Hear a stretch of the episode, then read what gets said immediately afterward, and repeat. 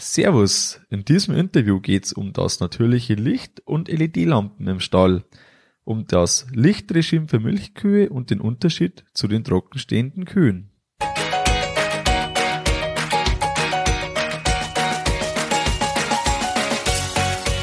Herzlich willkommen beim Kuhstall Bau und Umbau Podcast. Hier bekommst du viele nützliche Ideen und Tipps für deinen optimalen Stall mit Blick auf das Wohl von Mensch und Tier. Schön, dass du da bist. Ich bin Gusti Spötzl und ich unterstütze Milchkuhhalter, die richtigen Entscheidungen für ihren Stallbau oder Umbau zu treffen und eine für sich optimale Lösung zu finden, ohne jemals schon einen Stall geplant und gebaut haben zu müssen. Hallo in der heutigen Folge. Heute möchte ich dir das wichtige Thema Licht ins Bewusstsein rücken. Und dafür habe ich einen Interviewpartner, der in dem Thema richtig fit ist. Das Thema Licht und Beleuchtung, das ist ja von vielen Seiten her wichtig, hauptsächlich von zwei, nämlich einerseits den Kühen, die das einfach danken, wenn sie genug Licht bekommen und eben da tendenziell mehr Milch geben und zum anderen für dich, der darin arbeitet, wenn du einfach deine Arbeitsstelle in der Nacht einfach richtig beleuchtet hast und das richtig gut siehst, was da abläuft und auch von Weitem schon die Kuh siehst, die zum Beispiel brünstig auf der anderen gerade äh, springt. Wir hatten äh, ja bis vor ungefähr knapp zehn Jahren im alten Stall nur so eine sehr knappe Beleuchtung. Und wenn man da im Stall war und das Licht angeschaltet war, dann war es eigentlich, ja, man hat schon das so gesehen irgendwie, aber das war eigentlich total dunkel. Und da haben wir dann äh, Lampen reingebaut und dann über Lichtprogramm laufen lassen, einfach den ganzen Tag das Licht an. Und das war ein Riesenunterschied, einfach schon allein von der Optik her, wenn man plötzlich die Kühe sieht, wenn man eine Kuh, die vielleicht 20 Meter entfernt ist, auch noch erkennt. Ähm, das ist einfach viel angenehmer und die Kühe sind in der Leistung mitunter wahrscheinlich auch wegen äh, dem Faktor Licht ähm, stetig gestiegen. Und das ist für mich so eine persönliche Erfahrung. Vielleicht hast du da auch irgendwo eine Stelle, wo du dir denkst, eigentlich sollte da ein zusätzliches Licht reinkommen. Das ist einfach so dunkel. Und ähm, ja, wie man das machen kann, was man so machen kann, über das geht jetzt das Interview. Vorher möchte ich dich noch einen, einen Hinweis geben, und zwar äh, wird's äh, Richtung Ende des Jahres, wahrscheinlich so November 2021, ein, ein Online-Kurs geben, wenn du äh, schon die ersten Ideen hast, wie dein Stall mal ausschauen könnte, aber noch nicht äh, fertig bist mit der Planung, dann ist genau die ideale Zeit und da können wir gemeinsam über deine Planung schauen und das kannst du dir jetzt einfach schon mal so ein bisschen vormerken, dass da was kommt, äh, mit dem wir die ganzen Details für den Stall schon mal miteinander durchschauen und durcharbeiten ähm, können, so dass dein Stall einfach der ideale Stall für dich wird. Genug der Vorrede, jetzt starten wir in den zweiten Teil des Interviews mit Thomas Heidenreich. Wir haben schon angesprochen, das natürliche Licht kann man e-, eben über die Lichtplatten oder ein Lichtfürst erreichen. Und mhm. die Anordnung haben es da schon angesprochen, entweder in einer Reihe, äh, je nachdem, aber so, dass man das nicht in die Liegebox fallen lässt. Genau, also nicht in die Liegebox und nicht über den Futtertisch möglichst anordnen so, also dass das Licht eben da entsprechend nicht äh, direkt hinstrahlt. Und ähm, es reicht im Prinzip eine Reihe Lichtplatten, also das heißt 1,20 Meter, also gekürzte Platten, 1,20 Meter entlang des Fürstes äh, ist ausreichend, um wirklich eine gute Belüftung, äh, Belichtung in den Stall zu bekommen, natürlich. Und Sie haben auch noch ähm, einen Schwerpunkt gesetzt auf die Stall, äh, oder anders gesagt, auf die Lichtreflexion. Das heißt, äh, über gezielt Unterseiten äh, arbeiten, die oder ja, durch Unterseiten der Dächer arbeiten, dass die Reflexion besonders stark ist. Auf was achten Sie da? Ja, also wenn ich mit Faserzementplatten arbeite, dann sollte ich wirklich nach dem Hersteller gucken. Äh, es gibt Unterschiede in der äh, Naturfarbe der Faserzementplatten an der Unterseite. Es gibt bräunlichere Platten und es gibt die sogenannten lichtgrauen Platten.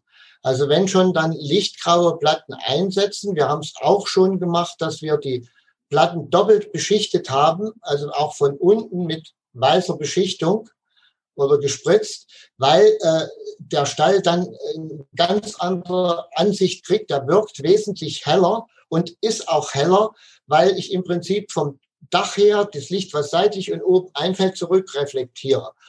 Und die dunklen Platten, die machen dann richtig einen relativ dunklen Eindruck und ähm, ich möchte sie nicht so gern einsetzen, aber einige unserer Stallbaufirmen haben die nun ausgerechnet gerade in ihrem Programm.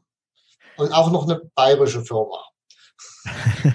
Und beim, äh, beim Blechdach, da haben wir äh, sowieso die, die helle Unterseite in der Regel. Also ja, beim, beim Blechdach hat man die helle Unterseite in der Regel, äh, so dass das also wirklich schon mal einen guten Lichteindruck macht. Also das ist so beige. Meistens sind die, die, die Platten unten so beige, also leicht oder gräuliches Weiß. So. Äh, vielleicht noch ein Hinweis bei äh, den Faserzementplatten. Äh, dort jeden empfehlen oder möchte ich jedem empfehlen, eine weiße Beschichtung zu nutzen.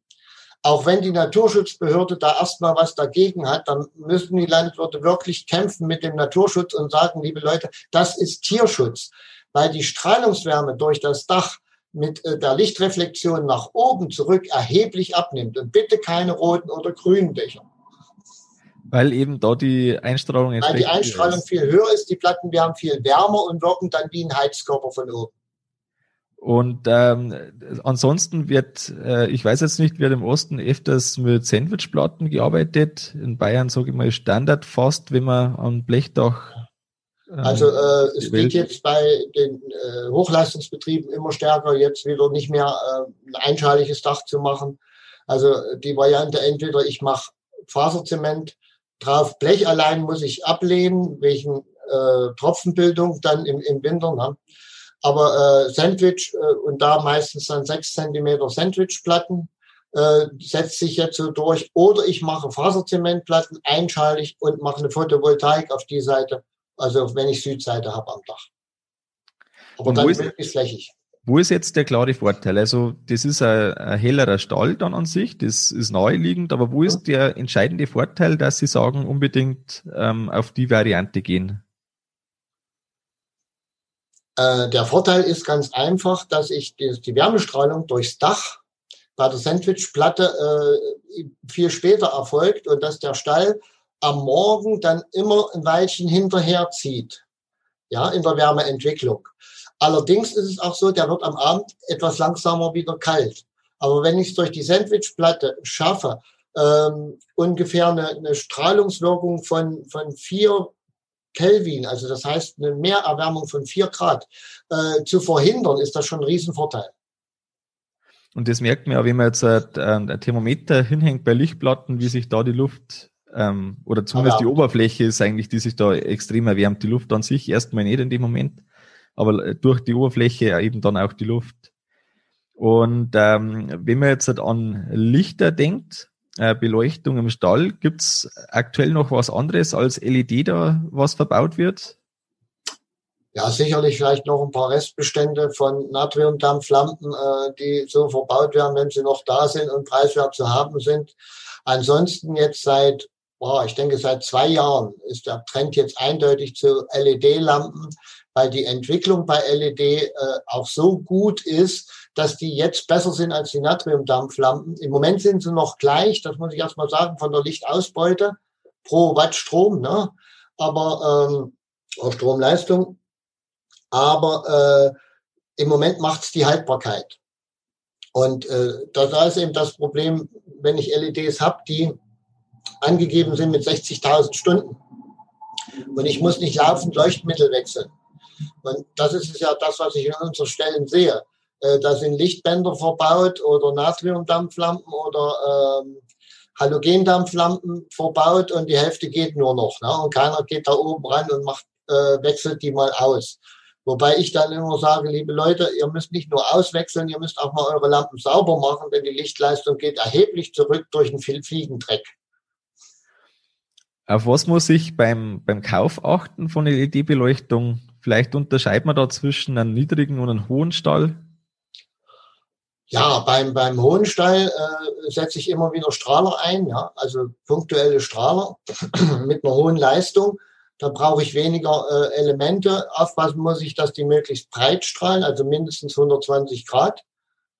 Und ich muss beim LED auch sehr stark aufpassen, dass ich äh, eine Überschneidung im, im Randbereich bekomme, sonst kriege ich ganz knallharte Lichtgrenzen. Das ist also wirklich wie eine ganz scharfe Lichtschattenwirkung, als wenn die Sonne scheint und, und ich habe ein Schattendach oder sowas. Ne? So scharf schneidet auch die LED im Regelfall ab.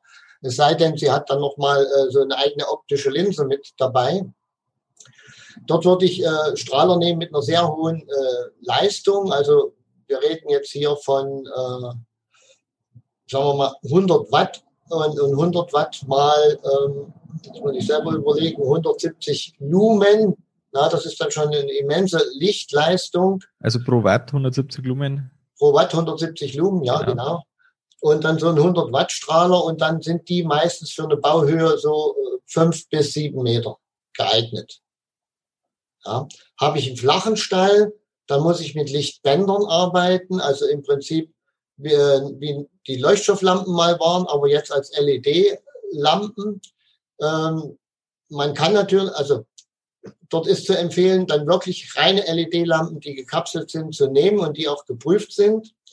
Ähm, man kann natürlich auch mit den sogenannten Retro-Lampen was machen, aber die sind in der Qualität meistens nicht so gut. Und dann bitte einen Elektriker dazu nehmen. Da muss nämlich die, das Leistungsteil rausgebaut werden, weil die ein Eigenes haben in der Leuchtstoff, also in dieser LED-Röhre. Äh, kann man machen. Dann kriegt, gibt das schon eine Verbesserung. Aber im Regelfall würde ich immer empfehlen, geprüfte LED-Lampen zu nehmen, und die auch ammoniakbeständig sind, denn wir haben doch auch mal in Kuhstellen im Winter bis zu 7 äh, ppm Ammoniak. Und ähm, auf welchen Abstand geht man da ungefähr? Äh, welches Raster, wenn man jetzt bei den hohen Stellen ist, also mit den Strahlern?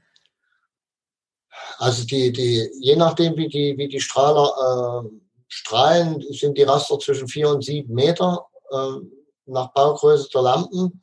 Und die Höhe würde ich immer empfehlen, ja, dass ich mit einer Lampe, wenn es klappt, im Prinzip, äh, ich sage mal, einen dreireichen Liegebereich ausstrahlen kann. Das können aber nicht alle. Äh, meistens haben wir dann versetzt nochmal zwei Reihen Lampen auf jeder Steilseite. Wenn ich einen Zweireiher habe, geht es natürlich viel leichter, da äh, was zu erreichen. Und da glaube ich, muss man schon achten, wenn man jetzt halt Lampen hat, die über 200 oder manchmal sogar noch mehr Watt haben pro Lampe, dass man da einfach die Abstände zwar theoretisch deutlich länger machen kann, äh, praktisch aber dann sehr viel Schattenbildung im Stall vorhanden ist. Und das, glaube ich, muss man ruhig ein bisschen beachten. Auch. Also äh, die meisten Lampen haben ja im Prinzip so ähm, die technischen Daten zum Lampen. Und die kann man in ein Beleuchtungsprogramm einlesen und dann äh, kann man im Prinzip die Lampenbestückung eigentlich, das sollte der Elektriker machen oder der Lampenverkäufer kann das, äh, eine optimale Bestückung mit möglichst wenig hell-dunkelzonen, sodass man das gleichmäßig überstreicht. Dann gibt's natürlich auch Lampenhersteller, die sagen, nee, das gebe ich nicht raus, äh, aber ich mache dir die Berechnung für meine Lampe. Ja, das sind dann sehr gute Lampen meistens, aber die sehr guten Lampen sind auch sehr, sehr teuer. Und wenn man jetzt das überlegt, die Entwicklung, wo geht die hin? Ist das wert, dass man sich so richtig teure Lampen einbaut? Die Entwicklung ähm, geht natürlich in die höhere Effizienz äh, der Lampen, der LEDs selber erstmal. Also das heißt, äh, wir sind jetzt so in der Praxis angekommen bei 100, zwischen 160 170 Lumen je Watt. Ich hatte jetzt auch schon mal eine Lampe mit 200 Lumen je Watt. Theoretisch sind 250 Lumen möglich ja, laborseitig. Aber was jetzt am meisten eingebaut wird, also was jetzt auch bezahlbar ist, sind Lampen mit ungefähr 130, 140 Lumen je Watt. So, ähm, wo geht's hin? Äh, es geht zum Beispiel äh, dahin, dass wir Lichtprogramme auch schalten. Also das heißt, dass die Lampen über längere Zeit, weil sie sehr stromsparend sind, auch laufen, dass sie zum Teil gar nicht mehr ausgeschalten werden, sondern ich sag mal, in der Nacht noch hoch gedimmt, ganz leicht Licht geben. Äh, das sind so Entwicklungen, weil die 60.000 Stunden, wenn ich die umrechne auf die Schaltprozesse, die meistens mit 15.000 angegeben sind, da muss ich dann schon aufpassen, wie, wie oft ich die Lampen an- und ausmache na, am Tag. Deswegen ist dann manchmal Dimmen sogar besser als ständig Lampen ein- und ausschalten. Also ich, ich sehe das in meinem Bad. Äh, da rennen wir am Tag oder am Abend äh, zehnmal rein ins Bad, weil irgendwas ist. Und dort sind auch meine LED-Lampen schon zweimal getauscht. Aber nicht, weil, die, weil sie nicht die Haltbarkeit die LED hat, sondern die äh, Mikroschaltung, die da drin ist, also die hält das nicht aus, diese Schaltprozesse, die vielen. Ich würde ganz gerne auch noch die Begriffe klären. Wir haben ähm, als wichtige äh, Begriff oder als, als äh, wichtige Eigenschaft von Lampen die Lichtfarbe, also die Farbtemperatur. Wo liegt ja. die im Idealfall im Milchviehbereich? Eigentlich müsste man sagen, im Idealfall im Milchviehbereich liegt die im Bereich der Sonne. Den Bereich der Sonne erreichen wir aber nicht ganz, aber 6000 Kelvin sind schon eine ganz große, oder 6500 Kelvin sind eine sehr gute Größe. Wobei wir dieses Licht als sehr unangenehm empfinden, wenn dieses grellweiße Licht im äh, Stall ist. Deswegen entscheidet man sich mehr für so eine mittlere Geschichte und sagt, okay, äh, das Licht soll nicht ganz so grellweiß sein. Also wir äh, finden uns hier irgendwo im Bereich zwischen 4.500 und 5.000 Kelvin. Und das, was wir von der Glühlampe kennen, also die Farbtemperatur, das wären 2800 Kelvin. Das entspricht etwa einer Glühlampe. Und dann äh, ist ja auch noch ein Begriff, die Lumen. Ja, Lumen ist die, äh, die Lichtmenge im Prinzip, äh, die eine eine Lampe abgeben kann, je nachdem, wie sie hat, in welche Richtung. LED natürlich nur in eine Richtung, aber eine Glühlampe im Prinzip in die rundrum. Äh, und äh, diese Lumen ist eine Leistungskenngröße, dass man sagt, wie viel Lumen je Watt hat ein Leuchtmittel. Ja, also es geht um die Lichtmenge.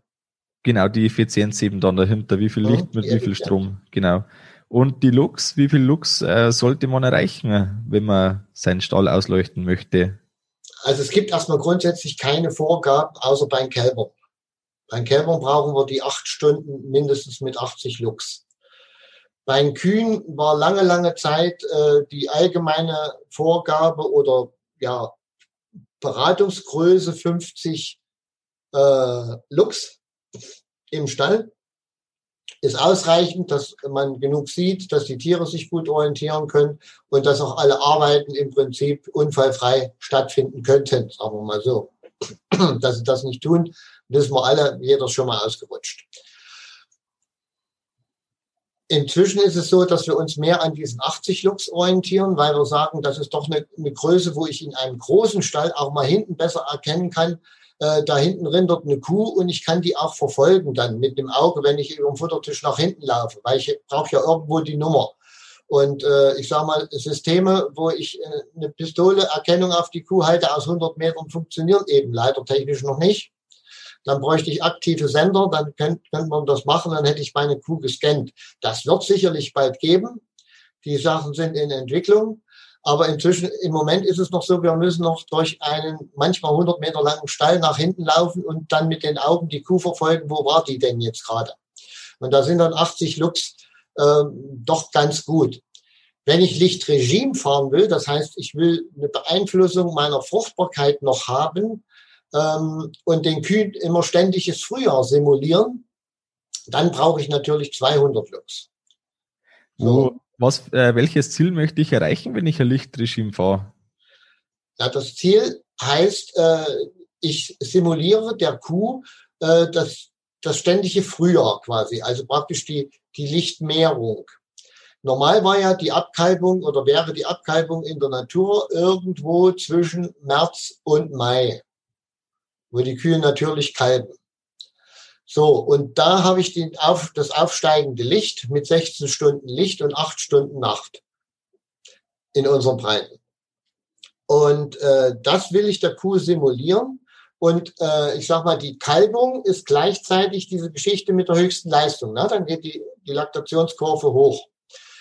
Andererseits ist aber dann auch so, dass für die nächste Trächtigkeit ja auch die Fruchtbarkeit dann wieder hochgehen soll mit dem Licht.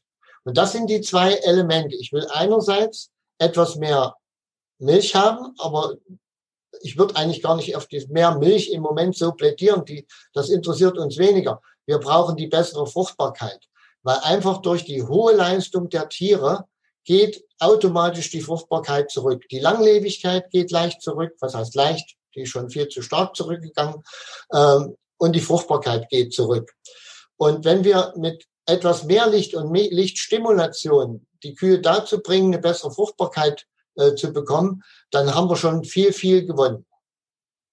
Jetzt muss ich da gleichzeitig aufpassen, wenn ich da die 16 Stunden am Tag und 8 Stunden in der Nacht ähm, umsetzen kann, dass ich ähm, die Trockensteher nicht dabei habe in dem gleichen Stall oder in dem gleichen. Wäre natürlich ideal für die Trockensteher einen separaten Stall zu haben bei den kleineren Betrieben. Meistens ist das nicht so. Aber inzwischen haben wir doch ganz gute Lösungen, denn die Betriebe, also viele Betriebe, die ich berate, die wollen ja gerade einen neuen Stall bauen.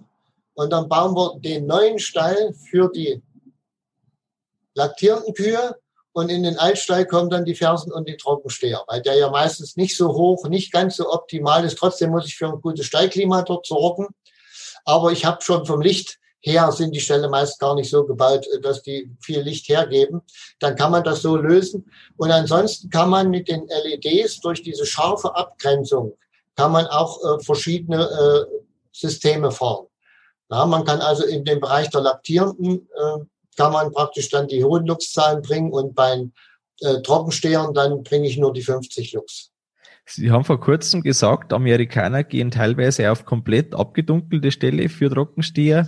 Ja. Äh, wo soll da der Vorteil liegen oder welcher Zusammenhang ist es, der da wirklich besteht dann, wenn es das einfach für den, der sich mit dem noch nicht beschäftigt hat, wenn es das einmal kurz erklären möchten? Ne? Naja, äh, die, die Stelle für die Trockensteher, die simulieren dann wieder den Winter also im Prinzip die letzte, also den letzten Bereich vor der Abkalbung. Und äh, die Wintersimulation heißt dann wieder, wir haben 16 Stunden Nacht und 8 Stunden Tag. Und der Tag ist im Winter oft auch nicht so hell, es sei denn, es liegt Schnee und die Sonne scheint. Dann ist es sehr hell.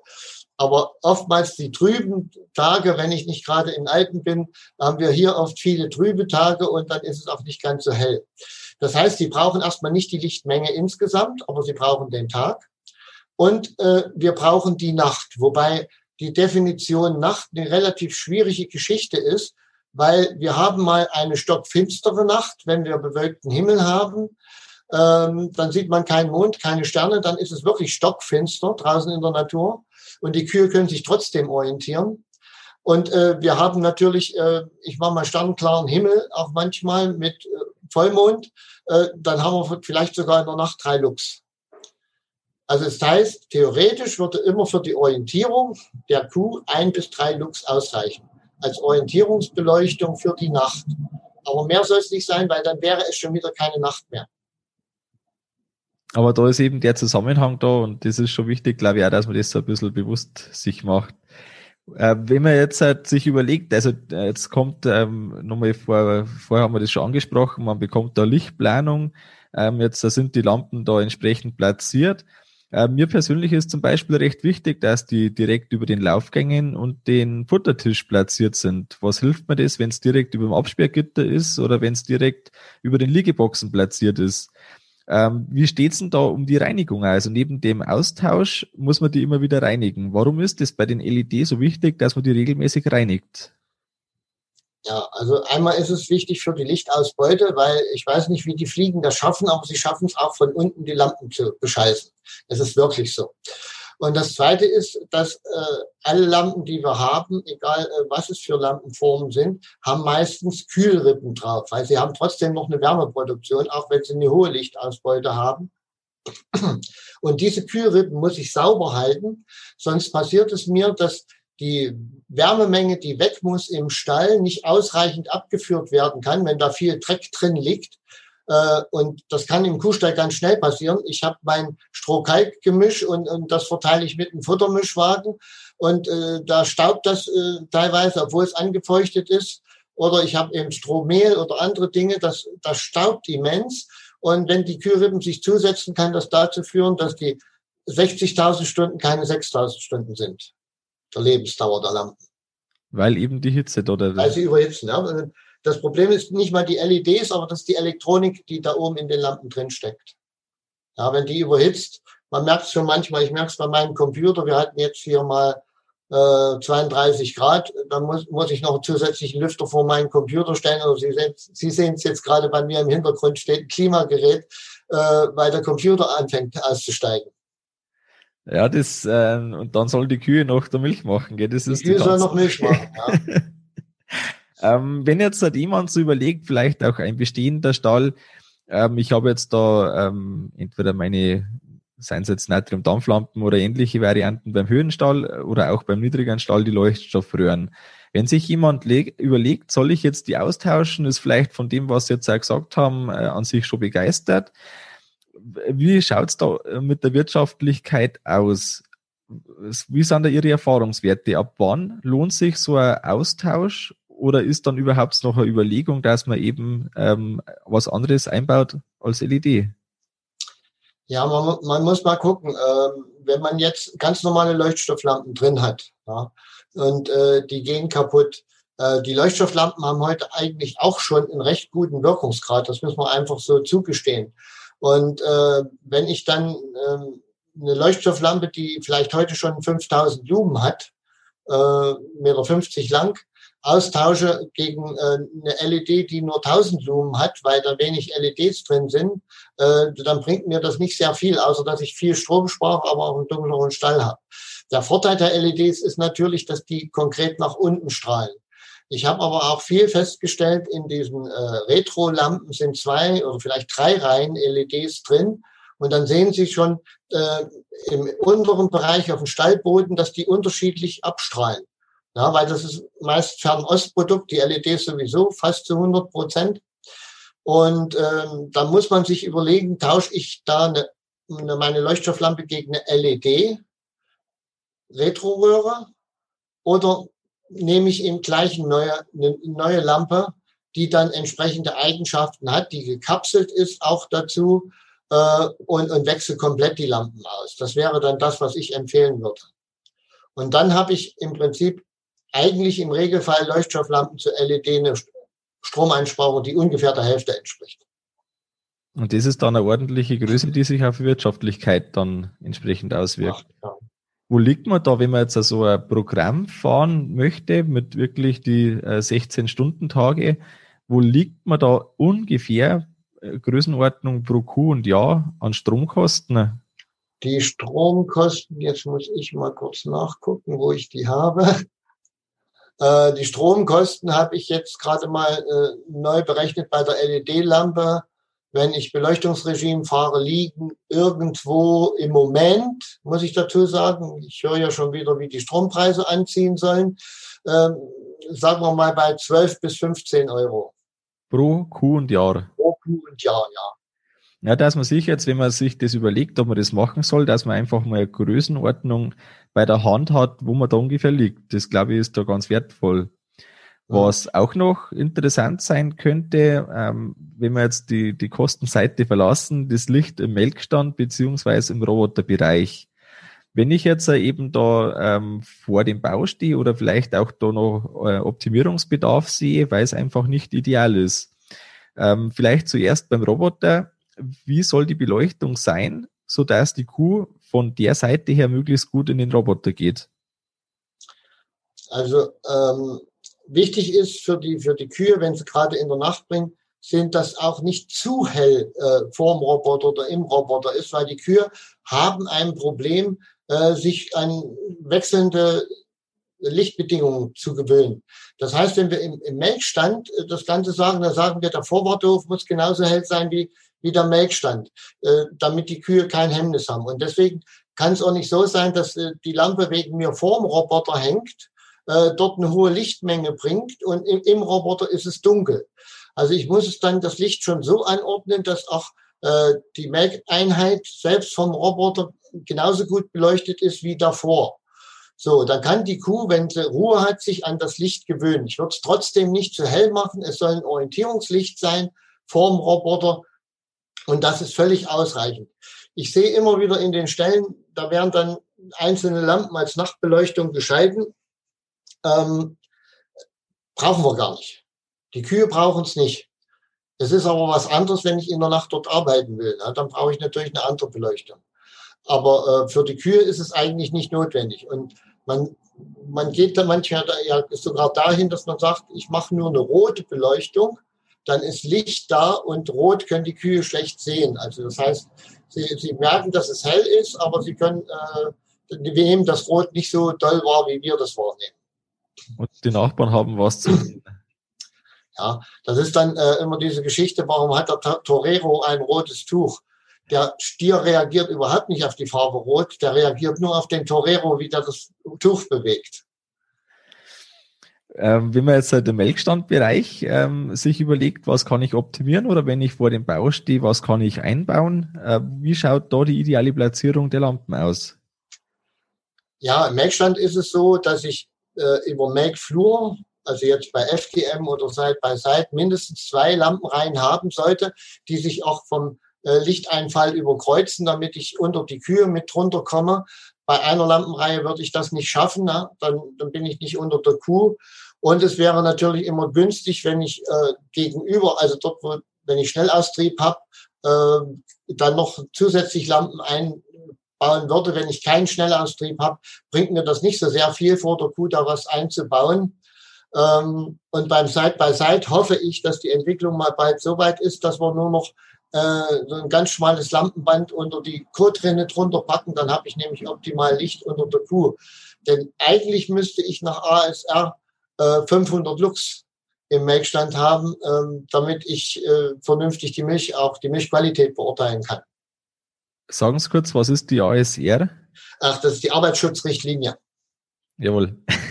Und was ich bei Ihnen stark mitgenommen habe, dass man einfach wirklich darauf achtet, vor Melkbereich keine Farbwechsel einzubauen. Und das äh, haben wir jetzt auch bei unserem Stall so umgesetzt. Wir haben da einfach äh, fünf Meter vor dem Melkeingangsbereich oder drei Meter sind es mindestens, ähm, haben wir schon die, die komplett gleiche Beschaffenheit, ähm, gleichen Lichtraum. Und wir haben jetzt die Tatsache, dass auch Jungkühe, die das erste Mal da reinmarschieren, die übersehen das, auf einmal sind sie in der Menge dabei und funktioniert echt gut. Und ich, ich kenne das von einigen Betrieben, die echte Probleme haben mit dem, dass die Kühe in dem Melkstand äh, selbstständig und vor allem eben Jungtiere, die das erste Mal dabei sind, dass die da freiwillig reingehen. Ähm, vielleicht, wenn man jetzt da, das muss jetzt nicht direkt das Licht sein, aber auf was achten Sie bei der Planung, wenn eben äh, das ansteht? Ja, ich sagte schon, dass also im Prinzip der Eingangsbereich des Melkstandes genauso beleuchtet ist wie der Melkstand und möglichst der Bereich davor auch. Also äh, gleiche Beleuchtungsstärke, gleiche Lichtfarbe, dass da keine Unterschiede kommen. Dann ist es ganz, ganz wichtig, dass, äh, ich sage jetzt mal, ein ordentliches Klima ist. Wenn ich noch eine Ventilation im Sommer dazu habe, dass die Kühe so einen leichten Luftstrahl auf die Nase bekommen, dann äh, gehen die dem Luftstrahl entgegen. Das ist also ganz ordentlich. Äh, und ich stelle es immer wieder fest, eine ordentliche Erdung des Melkstandes. Wir keine Kriegsspannungen drauf haben. Ja gut, dass man dann äh, das am Anfang super passen kann, aber irgendwann mit der Zeit sich dann äh, löst die mhm. Erdung und oder dann ähm, korrodiert oder korrodiert, irgendwas. Genau. Also, also ich habe schon ganz verschiedene Sachen erlebt, äh, dass die, dass wir eine leichte Kriegsspannung auf, auf Melkstand hatten und dann zucken die Kühe natürlich und das geht eigentlich gar nicht. Das müssen nicht mal vier Volt sein. Das, das reichen manchmal fünf Volt. Aber wenn die dann das Melkzeug am Euter haben und ich habe äh, einen Haufen Metall und, und Sachen, also dann merken die das doch. Und schon geht der, der Horror los und man merkt es ewig nicht. Hm. Also, das sind so wichtige Dinge. Also ordentliches Klima im Melkstand, eine ordentliche Beleuchtung im Melkstand und eben auch im Vorwartehof. So, das, das, das gilt für das Betreten der Kuh äh, vom Melkstand. Und wenn ich dann die raus direkt in den Stall gehe, den, den ersten Bereich bei, nach dem Ausgehen auch bitte noch so gleich beleuchten. Sonst können, kann, kann das passieren, wenn es im Stall dann dunkel ist, dann stocken die Kühe und laufen nicht. Die müssen sich erst dran gewöhnen. Das geht langsam. Jetzt weiß ich nicht, habe ich das bei Ihnen gehört oder woanders? Eine Kuh braucht, ich glaube, viermal so lang äh, für den Hell-Dunkel-Wechsel als der Mensch. Äh, ich weiß es jetzt nicht, aber sie braucht sehr lang. Also das kann ich sagen. Und äh, ich weiß jetzt nicht, in Bayern fährt man Ski und äh, wer das erlebt, wenn ich vom, vom hellen in, in, in dunklen Schattenbereich reinfahre, äh, dann sehe ich erstmal kurz nichts. Ja, dann, dann fahre ich teilweise richtig blind. Gleiches Beispiel gilt natürlich auch beim Tunnel, wenn man mit dem Auto unterwegs ist. Ja. Haben Sie zum Abschluss vom Interview ähm, noch etwas, was Sie mitgeben möchten? Leuten, die, also Landwirten, die etwas bauen wollen oder umbauen, verbessern wollen, ähm, an das man vielleicht auch nicht immer denkt, aber das einfach wichtig ist für das Ganze? Ja, also ich denke erstmal ganz, ganz wichtig ist eine gute Vorbereitung, eine gute Vorplanung. Denn das, was ich in der Planung nicht drin habe, äh, dann noch zu verändern, ist unwahrscheinlich schwer und die Fehler sind ganz schnell und viel gemacht. Äh, es gibt nicht mehr viele Bauberater, ich weiß das, die sich speziell für Kuhställe oder für Schweineställe spezialisiert haben. Aber ich kann jeden Landwirt nur empfehlen, wenn er die Chance hat, das zu nutzen und gerade die Vorplanphase, wo viele, viele Details schon festgelegt werden, äh, die gemeinsam mit einem erfahrenen Planer zu machen, desto weniger geht dann hinten raus schief. Super, das ist auf jeden Fall ein, sehr wertvolles Wort. Wenn man jetzt äh, von dem Interview äh, überzeugt ist, dass man mit Ihnen einfach gerne mal reden möchte oder einfach so Nachfragen hat, mit auf welchem Weg kann man am besten mit Ihnen in Kontakt treten?